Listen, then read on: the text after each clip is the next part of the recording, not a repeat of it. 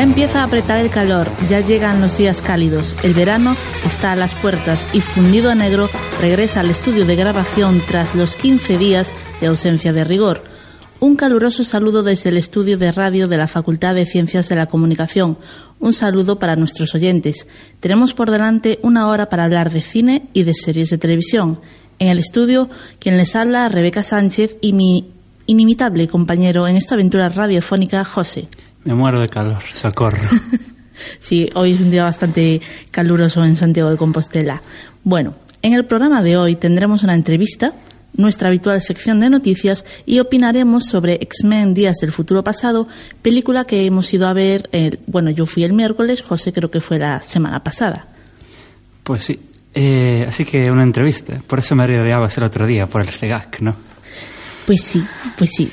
Me rodeaba por el CEGAC porque fui a entrevistar a Luis Rodríguez, director del seminario ¿Qué estás vendo? Unha aproximación á ficción televisiva norteamericana do século XXI. Ajá, así que vamos a escuchar la entrevista, ¿no?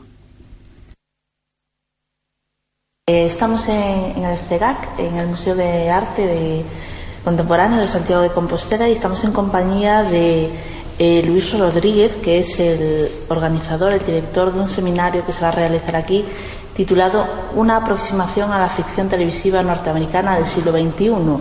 Eh, buenas tardes.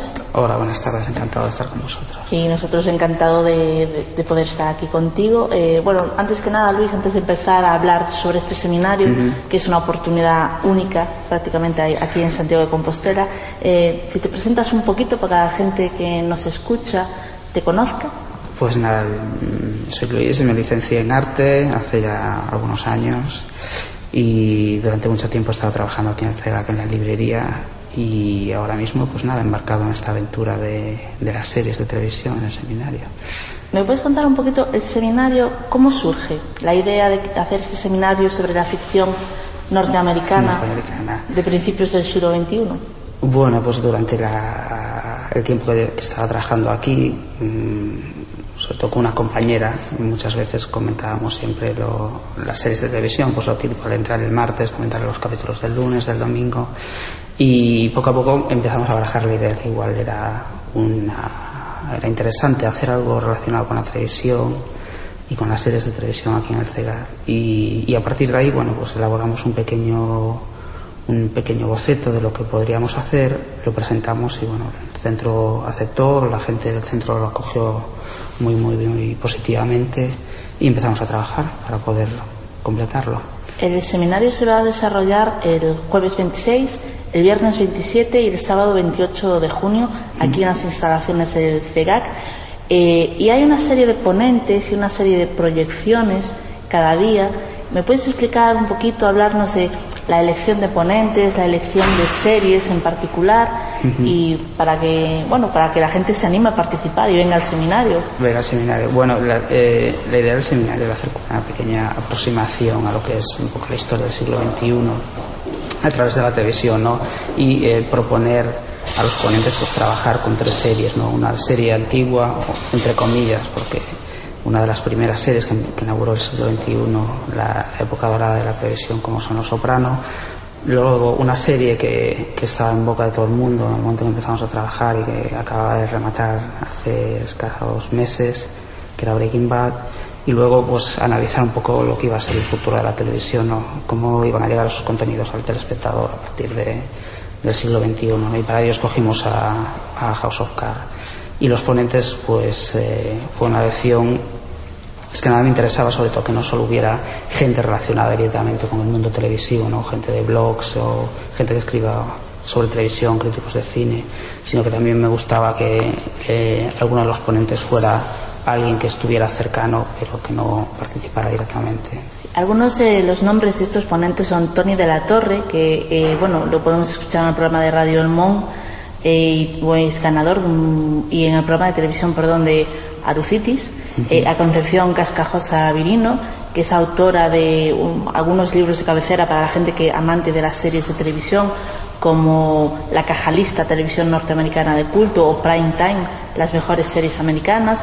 También vendrá Tony García Ramón o Víctor Hernández Santa Olaya, o sea, nombres que cualquiera que sea amante de las series y conozca un poco el mundillo, así entre comillas, eh, sabrá valorar y sabrá apreciar en su justa medida, ¿no? Sí, yo creo que los nombres, bueno, la selección ha sido ha sido difícil porque bueno son unas fechas que muchos de, ellos están pues, liados muchas de las personas pero bueno al final creo que tenemos una serie de ponentes que van a ser espectaculares no mucha gente en las series igual no va a conocer o no conoce a Patricia Fra o a, o a Fernando Castro Flores pero son gente que va a aportar una visión y un, y un discurso sobre la televisión y sobre las series que realmente creo que va a enganchar a la gente. El seminario que se va a realizar aquí en el CERAC es totalmente gratuito. Sí, en principio es gratuito. Puede, uno puede escribirse en la página del centro al seminario y, en principio las eh, conferencias y las proyecciones van a ser abiertas al público. Eh, la idea es que cada día eh, se hable un poquito de una de las series, de, su influencia y se haga una proyección de las mismas. ¿no? Aquí tenemos un ruido de fondo porque estamos en, en el CEGAC y es un día intenso. Eh, pero, a ver, eh, hablamos de Los Sopranos, de Breaking Bad y de House of Cards. Son tres series que se proyectarán, al menos un capítulo de cada una, ¿no? Durante el seminario. Sí, bueno, eh, hemos escogido esas tres series y en principio tenemos mm, la idea de, proyectar por lo menos un capítulo de, de cada una de ellas, si es posible. Eh, escoger los capítulos ha sido una tarea bastante complicada en algunos casos porque bueno puede ser que mucha gente que participe en el seminario obviamente no se haya visto las, las series un problema de spoilers a lo mejor podemos tener un problema de spoilers grave claro y eso siempre da pie a, que la gente esté un poco pues eh, susceptible, sí de venir. Así que, bueno, escogimos o, hicimos una selección un poco pensando en, que la gente que no haya visto las series. En el caso de Breaking Bad, por ejemplo, lo más seguro es que el capítulo eh, que proyectemos sea de Fly, creo que está en la tercera temporada, eh, más o menos, si es un capítulo como puente, un capítulo relativamente cerrado dentro de la trama, con lo cual, aunque alguien no haya visto Breaking Bad, puede acudir a, verlo y no va a sentir que se esté que se esté spoileando la serie o que demasiado perdido como para entender de qué va. Eh, son tres series las que se van a, ver aquí eh, con una característica eh, que las une, que es cada una está protagonizada por un antihéroe. Tenemos a Tony Soprano, que es el capo de la mafia, padre de familia. Tenemos a Walter White, que es el padre de familia que se pasa a producir metanfetamina y droga para, para subsistir. Y tenemos a Frank Underwood, que es un sociópata que escala en el poder en Washington. Sí, sí, sí. Bueno, eh, está claro que el antihéroe y una de las conferencias, de hecho, versará un poco sobre por qué nos atraen todos estos personajes, ¿no? Muchos de los antihéroes de, la ficción televisiva están teniendo una repercusión, están aportando realmente un nuevo, un nuevo iconografía dentro del mundo televisivo, ¿no? Y, y era interesante analizar esos tres series con, en distintos periodos de tiempo, con tres personajes perversos, malvados o en algunos casos malvados, en algunos casos eh, eh, que crean una especie de, como de unión o de afinidad entre el telespectador, aunque el telespectador sepa realmente que muchos de sus actos son totalmente censurables. ¿no? Y ese tipo de, de antihéroe era realmente interesante. ¿no? Eh, bueno, me comentabas antes de empezar esta entrevista que en el FEGAC, eh, con motivo del seminario, posiblemente haya como una oferta culinaria sí, estamos, especial. Sí, estamos intentando cerrarlo ahora con la gente de, de abajo de cafetería, pero bueno, una de las cosas eh, yo vengo de un mundo obviamente que no es el medio televisivo ni, ni, nada, simplemente soy un fan. Y entonces la idea era presentar algo que a la gente o al fan de series le pudiera, le pudiera gustar, ¿no? Así que tanto las proyecciones como las charlas están pensadas para que la gente venga y, disfrute de, tres días de televisión y de series. Y un complemento y un aditivo más para, para ello era poder hacer algo con la cafetería del centro y poder eh, seleccionar los días que hay series un tipo de menú o de comida relacionada con, con cada una de las series, ¿no? Pues, bueno, todo el mundo sabe, si ha visto algo las series, supongo que todo el mundo se da cuenta más o menos de platos por donde pueden ir los tiros, ¿no? Si a alguien le gusta el tomate y la salsa, pues supongo que el, jueves va a ser un día estupendo para venir a comer a Sin duda. Eh, bueno, eh, la verdad es una gran oportunidad tener este seminario aquí en Santiago. Eh, es una de las primeras oportunidades que tenemos la gente que nos gusta las series de televisión de poder eh, asistir a, este tipo de, eventos con, esta, con estos ponentes de, de, nivel tan alto realmente y es muy de agradecer, pero también queremos saber si es posible que si esto funciona, sigáis adelante y haya más, sigáis profundizando en el mundo de las series. Bueno, la, intención, a ver, siempre, siempre es, haces, cuando haces algún tiempo, alguna cosa como esta de seminario, siempre tienes la ilusión de que el próximo año puedes repetirlo, ¿no? Porque obviamente las series, y, he tenido que aguantar muchos reproches, obviamente, porque todo el mundo dice, y no vas a hablar de Mad Men, no vas a hablar de, no sé, de Breaking, de Breaking Bad, no, pero no vas a hablar de True Detective, no vas a hablar de Juego de Tronos, todo este tipo de series. Claro, el espacio es muy, muy limitado, tienes que centrarte, coger tres y, el universo televisivo es tan tan amplio que porque no el próximo año podrían ser tres series distintas. Sería genial yo estaría encantado de hacerlo pero bueno quién sabe. Bueno Luis pues muchísimas gracias por atendernos. Eh, eh, los de Fundidad Negro ya te decimos que ya estamos apuntados en el seminario, que asistiremos a todas y cada una de las ponencias y que, es un placer y que ojalá el año que viene eh, podáis realizar un complemento, un, orígenes de la seriedad televisiva. lo que sea. Lo que sea, algo. Lo que sea para poder ver en pantalla grande alguna de las series. Y mucha suerte con el seminario. Muchas gracias, gracias a vosotros por, vuestro tiempo y por vuestro apoyo y nos vemos a finales de junio. Pues recordar, el jueves 26, el viernes 27 y el sábado 28 en las instalaciones del CEGAC. Me gusta la idea de la comida, sobre todo. Y seguro que no soy el único. Eh, así que recordar, los días 26, 27 y 28 de este mes, de junio, el CEGAC, eh, una oportunidad de analizar y diseccionar algunas de las series que marcaron antes y después, o incluso que lo están marcando, en el panorama televisivo. Series que crearon escuela, que marcaron tendencia y que son parte de la historia de la televisión reciente. Eh, la asistencia a todas las actividades del seminario es gratuita hasta completar las localidades disponibles y las personas interesadas se pueden inscribir a través de la página web del CEGAC. Pues yo no lo podría explicar mejor, José. Radio Campus Culturae. Unha iniciativa da Universidade de Santiago de Compostela cofinanciada pola Asencia da Cultura da Unión Europea.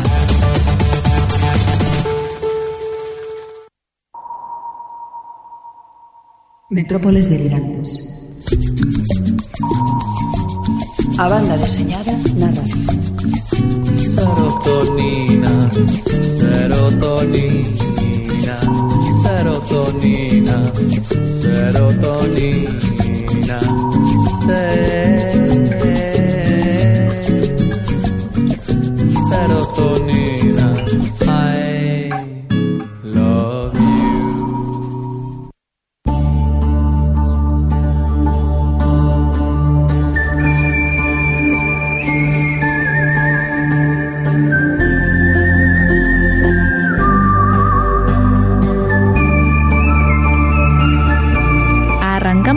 De noticias con algo que me tiene muy emocionada y es que ya se sabe por fin qué actor va a interpretar a Kingpin en la adaptación televisiva de Daredevil que prepara Netflix.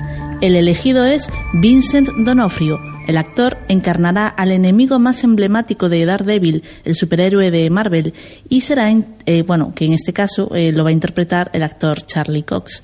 En la serie, Kingpin será introducido como un poderoso hombre de negocios cuyos intereses van a entrar en conflicto con los de Dar, bueno, Daredevil. A Donofrio puede que lo recordéis por su participación en la chaqueta metálica de Stanley Kubrick, donde era el soldado patoso, o por su alienígena aportación a Men in Black. Y en televisión hemos podido verle durante diez temporadas como el detectivo mm, Robert Goren en Ley y Orden, Acción Criminal. Y bueno, a mí Ley y Orden, Acción Criminal me encanta. Eh, bueno, todas las de Ley y Orden yo me las he visto todas, todas me gustan. Sí, soy muy friki. soy muy friki de Ley y Orden. Y Vincent D'Onofrio considero que es un muy buen actor que por desgracia en los últimos años eh, ha estado bastante desperdiciado. Hmm. y que eh, porque estaba en ley y orden y tal no por eso no sé no sé por qué no no tuvo o sea en su momento en los 90 tuvo su oportunidad en el cine pero no... Porque en los 90 aún podía ser feo y ser actor. Pero es que Vincent Donofrio, perdona, no, no era feo. Ahora es un tío que estaba muy, muy mayor. Bueno, la chaqueta metálica, que es donde yo más lo recuerdo, era feo. Y en Main Black, el personaje iba de lo feo que era. A ver, en la chaqueta metálica eh, había engordado creo que más de 30 kilos para el personaje. Pues ahora ya puede engordar Y ahora 50, ¿sabes? sigue teniendo, bueno, ahora tiene más de 30 kilos encima fijo, porque se ha puesto muy enorme. Es más, va a interpretar a Kingpin, Kingpin, claro. que es un personaje con mucho volumen. Y bueno, a mí me gusta Vincent D'Onofrio, me parece un actor muy solvente, eh, muy sólido y creo que puede hacer una cosa bastante digna con el personaje de Kingpin. Eso sí, creo que se va a comer vivo a, a Charlie Cox, al Sí, que es lo hace- que, es lo que estaba yo pensando, porque es una buena elección para hacer de Kingpin, ¿no? Mm. El, el tipo este. Pero el señor que hace de Daredevil, a mí no, no me convence nada. No. Hay algo. Eh, es que- pánfilo. Es pánfilo, sí. ¿Verdad? Primero que es pánfilo y segundo que, que no es un señor. O sea, lo, lo que mola mucho de Daredevil eh, es, es mi superhéroe favorito y tengo que Sí. decirlo. Es que Daredevil, eh, a ver, nadie sabe nunca la edad exacta que tienen los superhéroes. Mm. Pero Daredevil es de los más mayores. O sea, no es un viejo, pero pero no tiene treinta y pocos, como tiene Spider-Man ahora mismo, por ejemplo. Tiene, es un tío que igual tiene 40. O 40. O 40 y pico, o sea, a ver, a 45 no creo que llegue, pero 42, 43 puede tener perfectamente. Sí, y Charlie Cox es un Y- actor aniñado, es como Sí. le pasa como a Leonardo DiCaprio. Bueno, sin embargo, Vincent D'Onofrio es un actor Pero a mí me poderoso. a, pero a mí me pones a Leonardo DiCaprio haciendo de Daredevil y yo te aplaudo. O sea, a mí, a mí ponme a Leonardo DiCaprio haciendo de cualquier cosa, que a mí me parece bien. Pero este tío que no sé ni quién es, y viéndolo en fotos y tal, digo, este, hombre, o muy bien lo hace, o a mí no me pega como Daredevil. Habrá que y, verlo. mm, Y claro, ¿tú viste algo de él? Eh. Es que no, no lo sitúo. Seguramente he visto algo de él, porque yo veo muchas cosas y en algún momento nos hemos Hmm. Yo me acuerdo cuando leí cruzar, la pero- noticia que lo situé, en plan, yo sí que vi algo, pero ni me acordaba que salía. No, no, yo no... Es o sea, que el problema de Daredevil es que, si no lo sabéis, es que es ciego y es difícil hacer de ciego, creo yo, ¿no? O sea, no es un actor, no, no es un papel que los actores hagan normalmente. Yo creo que tienes que ser un actorazo para... Bueno, recordemos a Al Pacino en Esencia de Mujer. Pero es que el Pacino es el Pacino. O sea, no compares a este chaval No que no sé quién... No puedes comparar a un chaval que no sé quién es con el Pacino. Pero a lo mejor el chaval lo hace muy bien. No, No, lo sea, a ver, hombre, Vincent D'Onofrio le va, se lo va a comer. O sea, eso está claro. Le pega ser Kingpin. mucho. Literal y figuradamente, se, se lo va a comer. Y otra noticia, aparte de, de Vincent D'Onofrio para Daredevil, una noticia que me inquieta es que esta semana uno de los productores ejecutivos de The Walking Dead, esa serie que lo está petando en AMC, eh, comentó tienen pensado que la serie dure pues 12 o 13 o 14 temporadas. Él dijo 12, pero luego añadió que podían durar más, o sea, que podían alargarlo. La serie va a estrenar su quinta temporada en otoño y lo hace sin mostrar un ápice de, de desgaste y sigue batiendo año tras año sus propios récords de audiencia. O sea, para AMC es la serie, o sea, su serie más vista. Y aún así, por muy bien que le vaya la serie, por mucha audiencia que tenga, a mí 12 temporadas para una serie me parece excesivo. O sea, yo leí la noticia y dije yo, madre mía, 12 temporadas viendo a Rick sudando por los páramos de Alabama, diciéndole al niño lo que tiene que hacer. El niño ya será un hombre porque 12 temporadas son 12 años. Bueno, pero esto es, esto es que hicieron, o sea, yo no vi la noticia, pero sé cómo hacen estas cosas. Esto es que hicieron un estudio de mercado, vieron la audiencia, la progresión de audiencia que tiene la, gen- la serie Y se volvieron locos. y se volvieron locos. Sí, sí, o sea, y sacaron unos números ahí que dijeron, esto lo va a seguir viendo la serie la gente hasta dentro de 12 años. O más. Que, o más, que igual es verdad, que igual no es verdad, que igual es menos, que igual es hasta más. O sea, eh, yo creo que las series cuando acaban es porque ya no las ve nadie. No, o, o porque ya no les compensa. O no es que no las vea nadie, no, los fans las van a seguir viendo. Pero. mm, Ahí está Supernatural. y ahí estuvo Dexter hasta que al final tuvieron que tuvo que morir. Eh, pero mm, pero sí, o sea, aparte de los fans, la gente eso calculan que va a tener mucha audiencia hasta dentro de 12 años. Y oye, eh, teniendo en cuenta que el cómic está pensado para que no acabe y yo creo que debió haberse acabado en torno al número 40 o así. Pero claro, es que es una mm, la idea de esta serie, que es la misma idea que el cómic, es qué pasa cuando acaban las películas de zombies. Ya, ya. Las Y- películas de zombies es lo que no pensó Robert Kirkman cuando pensó el cómic. Yo soy muy fanático de las pelis de zombies. Una de mis pelis favoritas de todos los tiempos es La Noche de los Muertos Vivientes. Controlo mucho el tema y creo que cuando acaban las pelis de zombies, que siempre todas acaban parecido, Sí. no es porque sí. O sea, acaban ahí porque es lo que da la historia. No, no puedes alargar eso más. Entonces, yo creo que el cómic de The Walking Dead y la serie incluso te hacía gracia por la novedad. En plan de, anda, mira que, cómo seguiría esta, una historia de estas. Pero no es especialmente bueno, ni el cómic ni la serie. Lo que pasa es que al principio te hacía gracia por anda, es, es curioso, ¿no? Yo A qué ver, sé. yo como lectora del cómic, a mí me gusta el cómic, mm, A mí me paró de gustar hace años. eh, pero reconozco que llega un momento en que si lo lees mm, mes a mes, se te puede llegar a hacer pesado y repetitivo.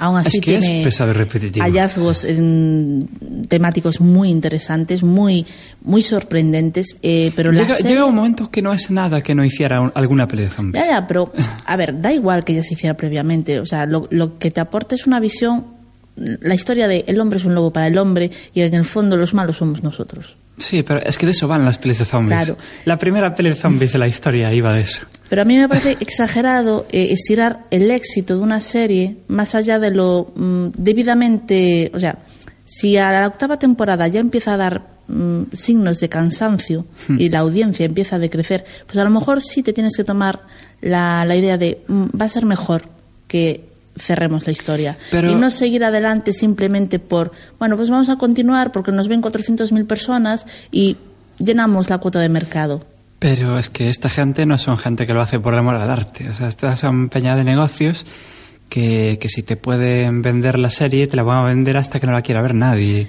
Ya, ya lo sé. De ahí que Fran Darabont, que fue el que la montó, el que. Sí. consiguió que la serie, se, o sea, que el cómic se convirtiera en serie, lo largaran, que largaran al siguiente sí. que lo sustituyó, y el que está ahora de showrunner, pues no sé, a ver cuánto Yo dura. ya no sé ni quién era el siguiente. Yo, yo me bajé de la serie cuando vi que se iba a Hecho, yo empecé a ver la serie Por Darabont. Darabont, porque eh, a mí el cómic ya me estaba empezando... No, no parar de leerlo aún, pero cuando empezó la serie me estaba empezando a cansar. Y paré al poco de... Yo, qué sé, yo creo- que acabó la primera temporada de la serie y paré de leer el cómic o algo así. O Bueno, más o menos. recordemos a la gente que nos escucha que Fran Darabont es director de cine Y y, hizo La Niebla, lo mejor que hicieron con Stephen King jamás. y es muy conocido por sus adaptaciones de, de novelas Stephen King. Y La Cadena Niebla, Perpetua, que Cadena es un- que es Perpetua, un peliculón. eh, La Milla Verde. Hmm. Y tiene Con el Kingpin antiguo. Sí, el- el- la y también Verde. tiene la película de, de Majestic, en la que sería Jim Carrey. Que es muy buena y está Muy muy, olvidada.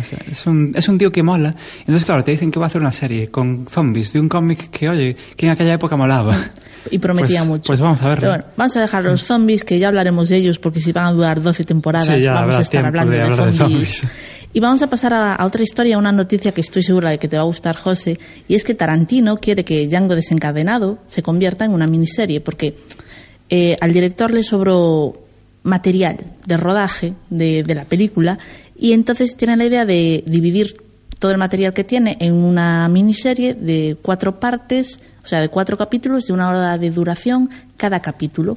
Y bueno, a partir de ahí tendremos un Django en pequeñito en televisión. No sé qué te parece a ti. A mí me parece maravilloso y genial. O sea, Ta- Tarantino es eh, mi director favorito, probablemente. Django desencadenado me parece su segunda mejor película. Después de... De Pulp Fiction, obviamente. Pues eh, me parece un peliculón. Y si conocéis la, mm, la forma de rodar de Tarantino, este tío no hizo miniseries de todas sus pelis, básicamente porque no quiso. Porque, a ver, eh, no sé, si sabéis cómo se hacen las películas, siempre sobra. Siempre, siempre.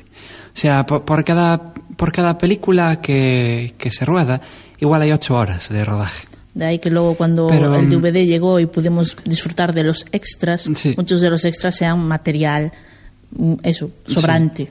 Claro, pero Tarantino va un paso más allá y rueda mucho más, porque Tarantino es un fricazo loco que porque dedica su pasión al cine, porque si la dedicara a otra a otra cosa igual estaba en la cárcel el hombre, porque es un tío que está como una cabra el, el chaval, y entonces el tío rueda y rueda y rueda y además ahora que hablabais de los DVDs tal, si veis making ofs de Tarantino eh, está toda la gente tan feliz ahí rodando que empiezan a rodar y, y no paran. Y además eh, Harvey Weinstein sabe que Tarantino es dinero.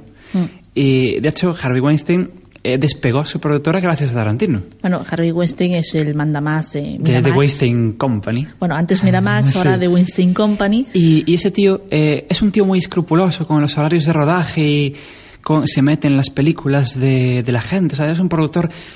Estos productores que. La idea que tenemos de productor en la cabeza eh, es él. Menos con Tarantino, que es toma el dinero, haz lo que te dé la gana. Y rueda el tiempo que te dé la gana.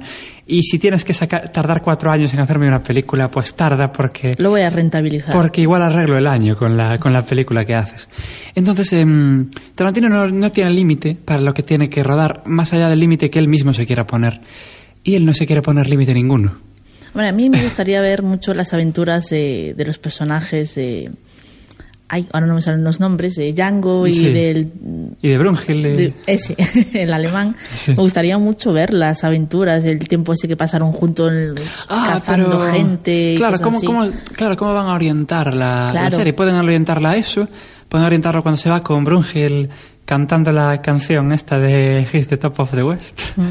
Y yo qué sé, pueden... Es que depende de lo que tenga rodado Tarantino. Tar- Tarantino es un tío que para, ya para hacer el guion de la película eh, se piensa toda la vida de sus personajes. O sea, el tío sabe cómo nació Django, cómo llegó allí y sabe cómo acabó muriendo. Y lo sabe de todos sus personajes. O sea, es, es flipante lo que pasa con este hombre. Yo creo que la parte más interesante de ver sería eso, las aventuras de Django y el alemán. Pues yo creo que no, ¿eh? yo creo que Para lo, mí lo sí. más, lo más... Porque hay algo que la peli acaba con un final súper épico y con fuego y destrucción y súper guay, pero nadie piensa en que ese tío probablemente no salga vivo de la ciudad. No, no, bueno, no, o sea, yo quiero ver eso, o sea, ¿qué, qué pasa con Django? Yo quiero, yo, hasta que la miniserie me demuestre lo contrario, si es que va de eso, yo, yo creo que murió. Bueno, y si es que la miniserie se llega a hacer, esto Sí, es una sí, idea que sí, tiene va- Tarantino en la no, o sea, cabeza. está, está pensado ya, se, se va a hacer. Fijo, fijo, creo fijo, que no. fijo, ¿eh? fijo, fijo. Bueno, Tar- bueno. Tarantino cuando dice algo es que se va a hacer. Eso no es verdad. Eso es verdad. Eso no es verdad que Tarantino tiene un mogollón de proyectos olvidados en el cajón que dijo, voy a hacer esto. Y no lo hizo. Y al final lo que va a hacer, Django era un proyecto que, Sí, pero que ya hablará de él en los 90. Sí, pero ya tiene más. Kill Bill era un proyecto que ya hablará de él antes de hacer películas. Sí, sí, pero tiene más. O sea, Tarantino es un tío que dice muchas cosas. Voy a hacer, voy a hacer, voy a hacer, voy a hacer. Pero hasta que llega a concretar, le cuesta. Ya, porque Tarantino, es lo que te digo, porque Tarantino, tú lees un guion de Tarantino y dices, va, un guion tal. Pero es que el tío tiene pensado toda la vida, de, Claro. hasta personajes que dicen dos frases en una peli. Entonces, por eso creo yo que a lo mejor, a mí me encantaría ver la miniserie, pero a lo mejor no se llega. No, sí, sí, sí que se va a hacer, porque además no va a rodar cosas nuevas. Bueno, vamos a pasar Va- de, va a hacer de lo que tiene. vamos a seguir adelante. Ya verás que va a haber serie de Django y va a ser genial. Bueno, bueno. Pero bueno, una, una noticia ya antes de terminar, una ahí mu- muy loca relativamente, y es que Sonic, eh, el erizo azul de Sega, va a tener película, y es una, una peli que va a mezclar, parece ser, historia de ordenador con, con acción real.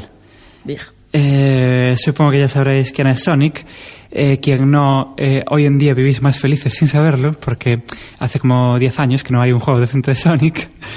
Em, Sonic de Hedgehog, eh, que probablemente es el único juego bueno realmente de verdad de Sonic, y tampoco es ninguna maravilla. Eh, es un, un plataformas para la Mega Drive del año 91, y es el buque insignia de Sega. ¿Dónde está Sega ahora? Uy, uy, uy. Así que ya sabéis lo que podemos esperar de Sonic. Yo lo único que espero es que no haga una desgracia al nivel de Garfield, porque como bien explicamos hace poco en uno de nuestros programas de Fundido a Negro, las adaptaciones son peliagudas, complicadas. Y hablando de adaptaciones, los X-Men han vuelto a la gran pantalla y tras un poco de música hablaremos sobre lo que nos ha parecido X-Men Días del Futuro Pasado.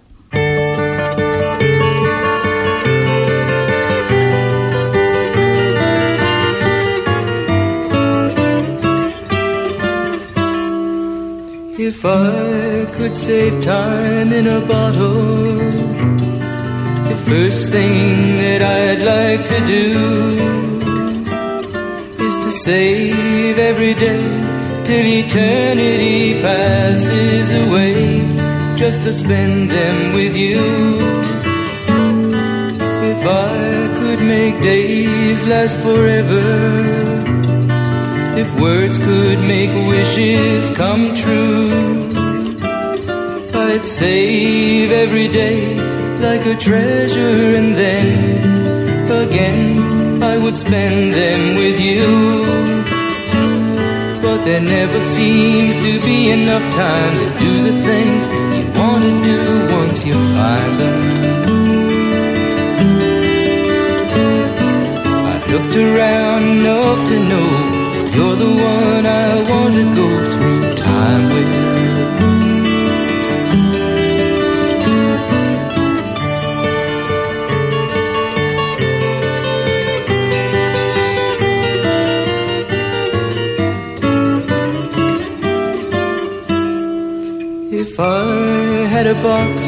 just for wishes and dreams that had never come true,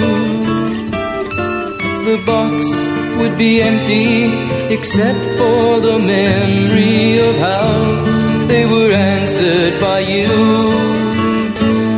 But there never seems to be enough time to do the things you want to do once you find them.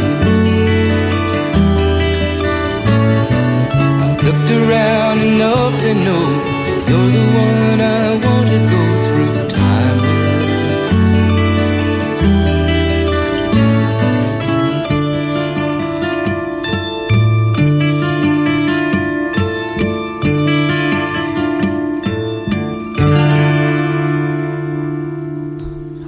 Para ponernos en situación, la película X-Men Días del Futuro Pasado se basa en la popular historia que se desarrolló en los números 141 y 142 del Uncanny X-Men, el cómic, una obra del guionista Chris Claremont, un grande, Chris Claremont, un grande. Y seguro que nuestros compañeros de Metrópolis Delirantes opinan igual o lo, mismo, vamos. Bueno, esta historia se publicó allá por 1981, así que tiene mi edad. 33 añazos ya, oh Dios mío. Y bueno, en esta historia se, se, muestra un futuro distópico en el que los mutantes son encarcelados en campos de concentración y es eh, Kate, Kate Pride, eh, que es nuestra Kitty Pride, la que conocemos, transfiere su mente a su yo más joven y eh, tiene que llevar a los X-Men a impedir que ese, ese futuro se convierta en realidad. Eh, la película que actualmente podemos ver en los cines recoge esa historia y la retoca un poco bastante, además. Eh, por ejemplo, solo coge la idea, más allá de eso, ¿no? Y sirve como nexo de unión entre las primeras entregas y las nuevas. De este modo, X-Men Días del Futuro Pasado es a la vez una secuela de primera generación y de X-Men La Decisión Final y por ello de toda la saga de, de pelis de los mutantes. Eh, digo que la retoca un poco bastante porque eh, el cómic eh, que dice esto que Chris Claremont era un grande, pero Chris Claremont era un grande hasta que paró de serlo, y para de serlo para mi gusto y para el de, para el de él mismo también, mm. eh, justo después de este cómic. Hay gente que dice, entre ellos él mismo, mm. que los X-Men debieron haber muerto con ese cómic. ¿Sí? Es el último Gran buen cómic. de los X-Men. El resto son todos refritos de lo que había antes o son directamente bazofias. O sea que en los últimos 33 años X-Men no ha hecho ningún cómic decente. A ver, para mi gusto sí, pero decente. No una cosa de, No ay, grandeza. qué grande te aficionas a los cómics por leer esto. Bueno, O bueno, estuvo cerca lo que hizo eh, Grant Morrison, que me lo estoy comprando ahora, que lo están reeditando. El eh, New X-Men de Grant Morrison. Está cerca de ser una cosa de estas de te aficionas a los superhéroes por leer esto. Vamos a volver Pero a la también- película. ¿Cuáles son los cambios más significativos con respecto de la película con respecto al cómic en el que se Eh, basa? Pues ya digo todo. Por ejemplo, en la, como decías tú, en la, en el cómic va Kitty Pride a la, es la que viaja al pasado. la que viaja al pasado.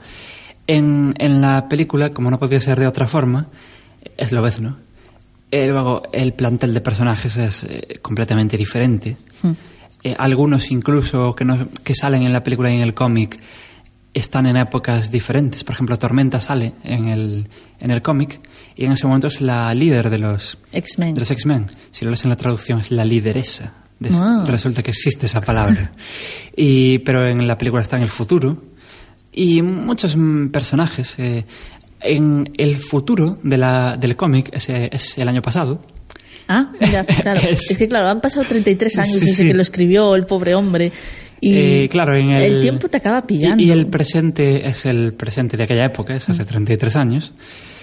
Luego, el profesor Xavier, ya en el pasado, es, es el profesor Xavier que conocemos, el tío de la silla ruedas calvo. Y muchos más cambios así, o sea, los personajes son muy, muy diferentes. La, la Mística película, no es tan sí. importante. Mm, La película Eh, que, que fuimos a ver, por ejemplo. Y el cambio se- importante, se- el gordo de verdad. Eh, Sabéis que la película va de que Mística eh, quiere matar a Bolívar Trask. Interpretado por el Tyrion de Por Juego Tyrion, de Tronos. sí. Eh, pues eh, en la... mm, En el cómic, eh, Mística, y no solo Mística, sino toda la hermandad de mutantes diabólicos, quiere matar al senador Kelly, que si lo recordáis, era ese pobre tío al que capturaba a Magneto en la primera peli. Entonces, claro, no, ¿cómo puedes hacer eso? Eh, Los problemas de adaptación, continuidad, pero la que, la, que la idea te la da igual en la película, eso está bien. La película que, que se está emitiendo, o sea, la X-Men Días del Futuro Pasado, la acción se desarrolla en 1973, Sí. por ejemplo. Eh, entonces, estos acontecimientos suceden 10 años después de lo que pasa en X-Men Primera Generación. O sea, han pasado 10 años desde que los caminos de Xavier y Magneto se separaron, desde que Mística decidió pasarse, o sea, cambiar de nombre, ya no es Raven, es Mística. Sí. Y, y de repente eh, este hombre del futuro, o sea, eh, Lobezno, aparece en el pasado, se mete dentro de su propio cuerpo y hay una grandiosa escena en la que se despierta en su apartamento, se levanta de la cama totalmente desnudo y eso es un homenaje a Terminator absoluto y total. Los viajes en el tiempo, si tú viajas al pasado tienes que amanecer desnudo, eso es así, desde Terminator. Hombre. Es verdad. Yo, yo creo que Terminator es la mejor película de viajes en el tiempo que hay, para mi gusto. Pero no, no tiene por qué, yo qué sé. Yo creo Sí. que es un fanservice a las... eh, los X-Men, tanto el cómic como las películas atrajeron mucho al público femenino. Es que tú, eh, Y en el hay, cine... y hay culos de hombres, eso En es... el cine, el momento en el que se levanta de la cama Hugh Jackman y se le ve el desnudo, Hmm. o sea, el- toda la espalda, todo el cuerpo. Sí.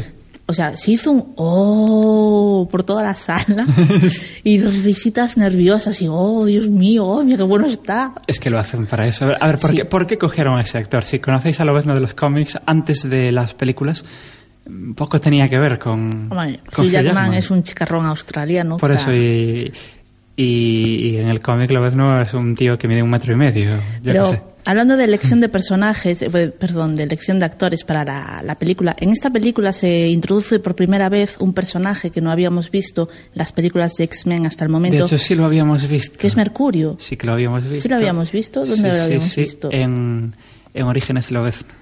Ay, le ve brevemente. yo dije en Esloveno como que no. Pero bueno, Sí, el sí, sí. personaje en esta película está interpretado por Evan Peters, que es el chico, el actor que aparece en American Horror History. Los que hayan visto la serie ya sabrán quién es. Sí. Entonces, O sea, es un actorazo para ser un chaval. Sí, sí, es muy buen actor Evan Peters y tiene un momento en la, la escena. O sea, Es, es- todo- es grande. De eso, que es- de eso que sales del cine y, sale- y sales hablando de esa escena. y, to- y durante años hablaremos de esta escena, porque yo creo, creo que es la escena que va a quedar en la memoria colectiva de, de esta película. Es, es la escena que, que ahora cuando sabes que van a hacer una peli de Flash, lo van a mantener complicado. Sí, eh, precisamente la, la canción que escuchamos antes de empezar a hablar de X-Men Días del Futuro Pasado es la canción que suena durante esa escena en la que no se habla, simplemente se ni ve ni a falta Mer- que hace no, que, que hablen. se ve a Mercurio correr como un loco, bueno, a su rimillo, Sí. y es un momento muy glorioso y yo creo que es eh, de las mejores escenas que tiene la película, junto con la escena final donde vemos a Magneto hacer una cosa magnífica con un campo de béisbol. Qué que- grande es Magneto. que no voy a decir aquí lo que es porque sí, sería un spoiler, pero eh, esa escena también se te queda en la retina porque la- es la escena esta una de idea Magneto- buena. Es, es una pasada porque em, hay gente que critica esta peli porque dicen que Magneto tiene menos importancia de la que debería, pero se olvidan de que Primera Generación es un refrito de un guion que tenían para Orígenes Magneto. Cuando sacaron Orígenes Lobezno iban a sacar a Orígenes ahí de todo el mundo. Sí, Orígenes Orígenes Tormenta. Lobezno, Orígenes, Orígenes Lobezno fue una vergüenza de película. Es una de las peores películas de superhéroes que hay. Catwoman. O sea, sí, sí. Catwoman. Sí, o sea, está Catwoman, está Steel Brazo de Acero y, y está, está Superman 4 y luego está Lobezno. O sea, es, es bazofia la, la peli esta. Sí, la pelea de Em, Lobezno, por desgracia, es bastante Entonces, mala. claro, eh, es muy mala, entonces ya cortaron todo el rollo. Pero la idea de Magneto era buena y la refundieron como para hacer los orígenes de, de todos los X-Men. Hmm. Y por eso sale mucho Magneto en la, en la peli anterior. Porque si os fijáis, Magneto tampoco sale tanto en las otras. No. Lo que pasa es que yo creo que hicieron esa escena para... Sabían que ibas a echar de menos a Magneto porque Magneto mola y eso es así. Y Fassbender y mola más. Fassbender mola más. Entonces unes a las dos cosas y es una pasada. Y ya, claro, tenemos, en esta peli tenemos dos, que a mí me encantó eso, tenemos a dos magnetos por el precio de uno. Y dos Xavier. Sí, pero es que Magneto mola mucho por las dos partes. Sí. Y, mm, y Magneto yo siempre lo diré, es el, para mí es mi malo favorito de, de superhéroes. Es- De Marvel. es- no, y de DC también. o sea, es, Mm. es el mejor malo que han dado los cómics jamás, porque, porque tiene razón en lo que está diciendo. Bueno, y Fassbender, la verdad que hace muy buen trabajo Sí. interpretando a Magneto, pero yo me quedo en esta película con la interpretación de James McAvoy, que es el que hace de el Xavier Hombre, porque joven. tira más de él también la... Claro, si la historia Mm. se centra más en él, porque él debe salir al paso, él debe Claro. es superar un trauma. Hmm. Claro, por, por eso yo creo que tiene esta escena del estadio Magneto, porque es en plan de, los tíos que hicieron la peli sabían que ibas a echar de menos a Magneto. Entonces fue en plan de, pues la traca final va a ser Magneto. Sí, pero lo más interesante de la peli es la evolución de Xavier. O sea, lo que hace James McAvoy con el personaje de Xavier, Sí. cómo se enfrenta a sus demonios, cómo va creciendo interiormente el Xavier del futuro, el hombre que cree en la esperanza, que cree que es posible que los humanos y los mutantes coexistan y que no tiene que haber violencia, pues lo hace muy bien. Y es muy bonito cuando el Xavier del pasado y el Xavier del futuro se encuentran y hablan. Bueno, se encuentran entre comillas, ¿no? Pero y hablan. Hombre, hablan como, como en casi todas las pelis de superhéroes de hoy en día, ¿no? Exposición, exposición y más exposición. Yo no estoy de acuerdo contigo. Yo creo que lo peor que hace la peli es la evolución del personaje. Ah, no, a mí me Porque me considero que no tiene evolución ninguna. De repente pasa una cosa y al tío le cambia el chip. Claro. No, eso no es evolución. Eso es... Es evolución, tienes una peli de dos horas, no puedes estar ahí en plan, vamos a hacer rehabilitación, vamos a hablar Pues contigo. mira, pues mira que no hay pelis que lo hacen. pero este no es Incluso caso. pelis de superhéroes que Es lo hacen, una peli o sea. de superhéroes La primera de X-Men lo hace. con lo ves. Con Lobezno. sí, sí, o sea, una peli dirigida por el mismo tío, en el que está la misma gente metida. Yo, yo creo que la, lo que mola realmente de esta peli es ver la época, ver que se gastaron el dinero bien, que... La recreación eh, histórica de porque- los 70. Porque es, sí, sí, porque es, eh, es la primera peli de los X-Men en la que realmente se gastan pasta. O sea, la, la X-Men 3 tiene ahí algo al final, pero en esta vez que todo, en, durante toda la película está luciendo el dinero, Hmm. pero sin perder la identidad de la saga, que perdió un poco la tercera, Un poco mucho. con, con palizas y de todo. Eh, los X-Men siempre fue una... Siempre fueron pelis muy de gente sentada hablando.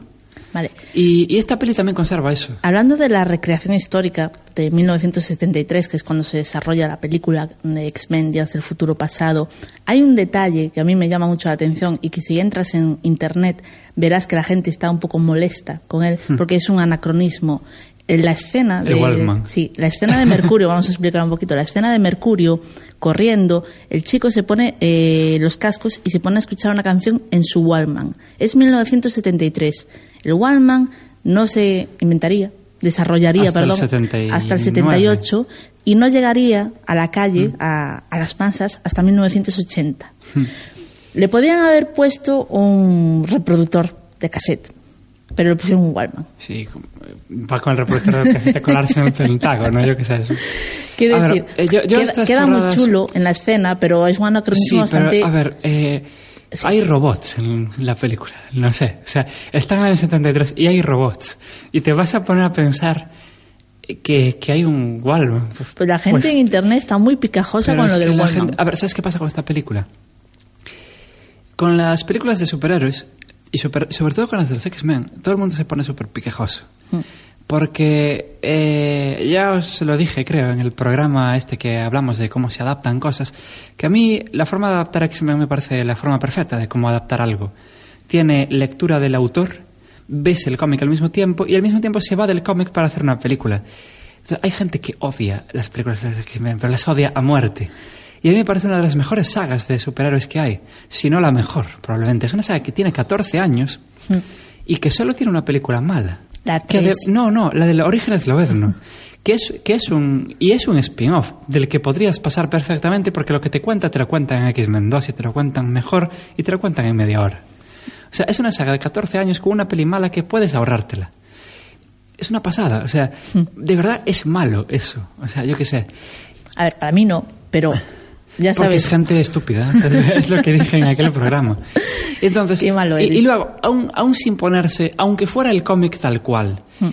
Hay peña volando con garras y, y, re- y levantando estadios de fútbol y gente con poderes mentales y, y gente que viaja en el tiempo. Y te mística. pones a- y mística, sí, sí. Y mística, vamos a hablar Que un poquito... mística, bien, que, bien que nadie se queja de mística, pero es que mística en el cómic tampoco es así, ¿no? Vamos a hablar un poquito de O sea, Hmm. Mística, porque en las películas originales la actriz que interpretaba a Mística era Rebecca Robin. Sí. En las películas de actuales, la, la actriz que interpreta a Mística, o Raven, como prefieras Hmm. Llamarla, es... eh, No la Jennifer- llames por su nombre de esclava, llámala por su nombre mutante. eh, Jennifer Lawrence, la protagonista también de Los Juegos del Hambre. Hmm. Y bueno, eh, la trama de esta película se centra bastante en Mística, porque las acciones de Mística van a tener repercusiones en el futuro. Sí. Ver, se centra en mística porque claramente cuando contrataron a, a Jennifer Lawrence para la, para la anterior peli, era una tía que no era nadie, la contrataron por dos duros, y ahora ya la tienen ahí por contrato y dicen, pues vamos a... Aprovecharnos ella. Que, que esta tía ganó un Oscar, vamos a... y puede que gane más. Nunca se espero, sabe. que, espero que no, pero... Pues Mística, eh, la verdad que Jennifer Lawrence en la primera película eh, no, no se lucía mucho. Estaba porque, allí. Porque estaba allí, o sea, Claro. tampoco... Pero en esta película sí se luce, sí tiene un papel, Hmm. eh, sí resulta atrayente el personaje de, de Mística. A mí ya me ha resultado atrayente ya en la primera. o sea, y su conexión tanto con Xavier como con Magneto evoluciona, cambia y se convierte en un personaje con peso y con entidad propia, alejada ya Sí. tanto de Xavier como de Magneto. Para mí, en esta peli es la emancipación de Mística de los hombres Sí. que la han convertido en lo que es. Y ahora mí- es ella, perdona, la que decide y la que toma decisiones por sí misma. O sea, ella decide cargarse a Bolívar tras. Ella decide eh, no hacer o sí hacer lo que sea en que pueda afectar a- al movimiento mutante. Sí, a mí me, me interesa mucho este personaje porque en los cómics es una pasada de personaje. Yo creo que después de Magneto, para mí es el gran villano de los X-Men, Mística. Y me mola mucho Jennifer Lawrence en estas pelis. O sea, yo no soporto a Jennifer Lawrence, no me mola nada. Ni ella como actriz, ni ella como persona. Pero me- considero que Mística, tanto en la anterior peli como en esta, considero que es el, que es el mejor papel que tiene. Porque a mí me gusta mucho eh, Rebecca Romijn en, en, las anteriores. Y, mm, y en especies también, ahí está potente la, la Eh, chavala. sí, sí. Pero, pero No, no, claro, espera, no era Rebecca Rollin en especies, era En la Natasha, primera en- era Natasha Hendricks. no. Sí, sí. En las segundas partes sí, en la primera no. Uh, en no las sé. especies que mola era Rebecca Romijn. Luego vamos a internet y, Eh, y zanjamos la cuestión. Y el caso es que, mm, primero que me gustaba mucho y te, te olvidas de que... Te olvidas de que no es la misma actriz. Yo, de hecho, ya conocía a la Jennifer Lawrence y ya la odiaba antes de que todo el mundo la amara, cuando fue eh, primera generación. Hmm. Y yo no vi a Jennifer Lawrence en la peli. Ya. Y en esta nueva me pasó lo mismo. Y en esto que esta nueva luce más su cara, por, que- por motivos obvios. Sí. Y yo seguía sin ver a Jennifer Lawrence ahí. La tía hace el papel de su vida. Es, es una pasada. Es, Es- como... esta- la verdad que sí, gana Sí, sí. mucho mística en esta película y se agradece. Algo que tienen esta saga es que los actores son todos geniales. Hasta gente que sale dos minutos es genial en esta en, en toda la saga. además. Vamos a hablar eso de, de gente que sale dos minutos porque esta, bueno, esta película recoge toda la tradición de los 14 años de, de, la, de, bueno, de la saga X-Men. Entonces, eh, vamos a reencontrarnos con personajes que pudimos ver en X-Men, en X-Men 2, en la 3, en, bueno, en todas las películas. Con guionistas de cómic también vamos a Eh, encontrarlos. Sí, sí, sí. Pero, a ver, ahí tenemos el cameo de Paquin, un cameo Hmm. muy breve, muy, muy, o sea, casi anecdótico. Sí. Tienes que estar muy pendiente para darte cuenta de, anda, ahí, ya, ahí llega la Paquin. Hmm. También vuelve, vuelve a aparecer eh, Bobby Drake, o sea, el, el hombre de hielo. Sí. Que por fin lo vemos hacer lo que hace el hombre de hielo. Surfear sobre Eso hielo. está- eso está bien. Y está muy bien hecho. Eh, volvemos a encontrarnos, evidentemente, con Kitty Pryde. Ella Sí. es fundamental para, para la historia. Sin ella, Lobezno no podría viajar en el tiempo. Sí, que eso está un poco cogido por los pelos, ¿no? Porque en el cómic te dan... Tiene sentido que viaje en el tiempo. En, Y en la también peli no. aparece Pero por ahí Hal Berry, otra ganadora del Oscar. Sí, pero Halle Berry es una tía que la sacas de la peli y te da igual. Sí, o sea, Sí. realmente Tormenta aparece. A ver, está ahí porque es. Tormenta y tiene que salir. Claro, se agradece porque la que- gente, por alguna razón, ama a Tormenta. Yo no- jamás lo entenderé. Tormenta tiene un poder chulo. Tiene un poder que da mucho juego si lo hicieran bien. Pero como no lo hacen bien, entonces da un poquito igual. A ver, Tormenta, como todos los cómics de los X-Men, eh, su, su poder es muy depende, porque es como lo ves, ¿no? O sea, Y también, aparte Depende. de Hal Berry y de Sean Ashmore, que es el que interpreta a Bobby Drake, aparece por ahí en un momento muy pequeñito eh, Kelsey Grammer, totalmente caracterizado como bestia. Ah, sí. Pero ya estás sí. metiéndote en el terreno de los spoilers. ¿Qué ahí. va? Ya estás hablando del último minuto de la película. ¿Cómo? Eso lo has dicho tú, no lo he dicho yo. No, pero, pero si estás viendo la película, luego dirás, eh, pero ¿qué pasa aquí? Y bueno, y también aparecen otro par de personajes que hacen que la continuidad total Se, se restablezca. se restablezca. Y a mí es algo que me, me A mí cuando apareció cierta mujer dije, ay, Ay. porque yo llevo enamorado de esa actriz de ese GoldenEye. Ay, Y ¿quién no? ya, ¿eh? ¿Quién no? Madre mía. yo, ay, ahí está. Y bueno, y aparte de la aparición de, de estos actores que retoman papeles y hacen un guiño que al espectador agra- agradece mucho como Sí, o sea, lo, de lo que tiene esta peli es que es un homenaje a toda la saga. Claro. Pero mola porque es a la, a la saga de películas, no a la saga de, de cómics. Pues mira, Eso sí eh, que mola aparte mucho. de eso, de los actores, también aparece ahí, como bien decías antes, guionistas. Por ejemplo, Chris Claremont Hmm. aparece. Sí, Chris Claremont aparece en todas. Sí, y Chris Claremont aquí es... Hay una escena en la que Mística se transforma en un tipo con barba, pues ese tipo con barba es Claremont. Hmm.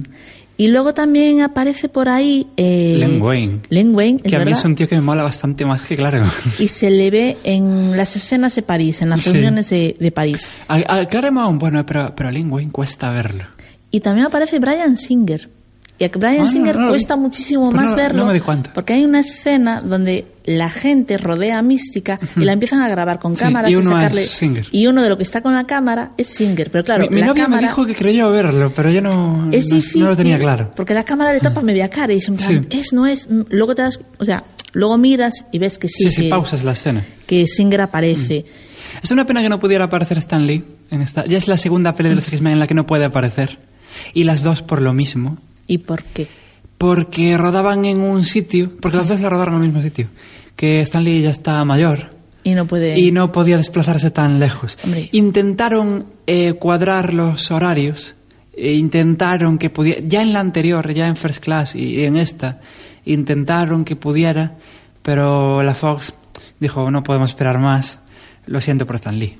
A mí, Y, mm, eh, bueno, re- que yo creo que podían haber hecho tranquilamente ir a rodar su casa. ¿sabes? O sea, en el no- salón.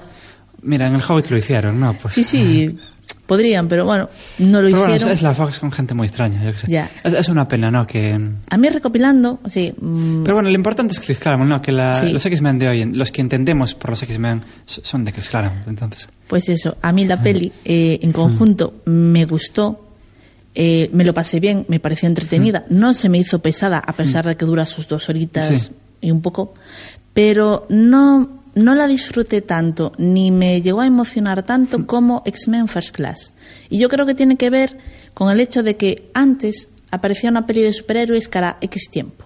Y ahora, al año tienes dos, tres pelis de superhéroes, tienes series de superhéroes y estoy, yo, yo me siento bombardeada Yo, yo, yo creo que no es por eso, porque yo amo las pelis de superhéroes.